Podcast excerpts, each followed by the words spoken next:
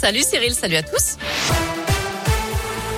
A-t-il assez de caméras dans les rues lyonnaises? C'est le sujet polémique entre le maire Grégory Doucet et le ministre de l'Intérieur Gérald Darmanin après les violences à la Duchère. Trois policiers de la BAC ont été ciblés par des coups de feu hier soir rue Sakharov dans le 9e arrondissement.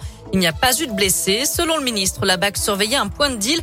On ignore pour le moment le nombre de tireurs. Ce matin, Gérald Darmanin a rejeté la faute sur le manque de caméras dans ce quartier lyonnais. Il a adressé un courrier à Grégory Doucet pour l'inviter, je cite, à sortir de l'idéologie et à mettre des caméras dans les endroits où il y a des trafics de stupéfiants. De son côté, le maire écologiste de Lyon s'est rendu sur place hier soir et rappelle aujourd'hui que 60 caméras sont installées et fonctionnelles. Il n'y a pas, il n'a pas les bonnes infos, le ministre, sur ce genre d'affaires. Il ne faut pas confondre vitesse et précipitation, attaqué le maire de Lyon. La ville compte aujourd'hui 571 caméras de vidéosurveillance au total, ce qui selon lui en fait une des villes de France les mieux équipées.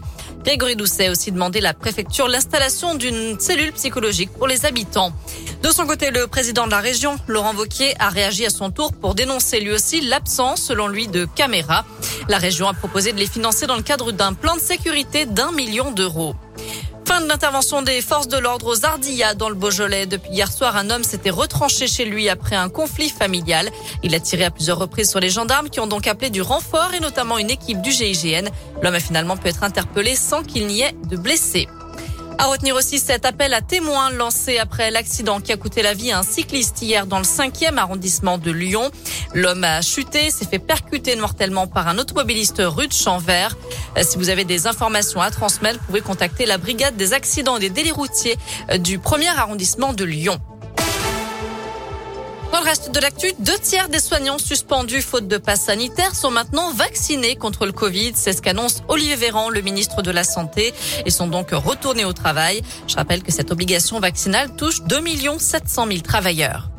L'ouverture d'un procès très attendu aujourd'hui, celui de deux hommes accusés du meurtre à caractère antisémite de Mireille Knoll, cette octogénaire juive tuée chez elle à Paris en 2018. L'un des suspects connaissait la vieille dame depuis très longtemps.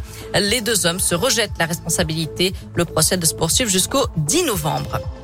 Un mot de sport et du foot à suivre ce soir puisque l'équipe de France féminine dispute un match de qualification pour la prochaine Coupe du Monde. Le coup d'envoi sera donné à 17h au Kazakhstan. Enfin, en rugby, le loup devra se passer de Lohan Goulon pendant trois mois. Le deuxième ligne lyonnais souffre d'une fracture de la cheville droite. Voilà pour l'essentiel de l'actu de ce mardi. On jette un œil à la couleur du ciel pour cet après-midi. Bon, bah, ce sera mitigé. Une alternance de nuages et d'éclaircies. Normalement, les petites gouttes qu'on a eues ce matin devraient, ne devraient pas revenir aujourd'hui.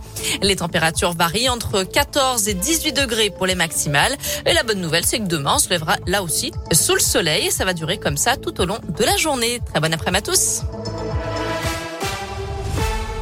Merci.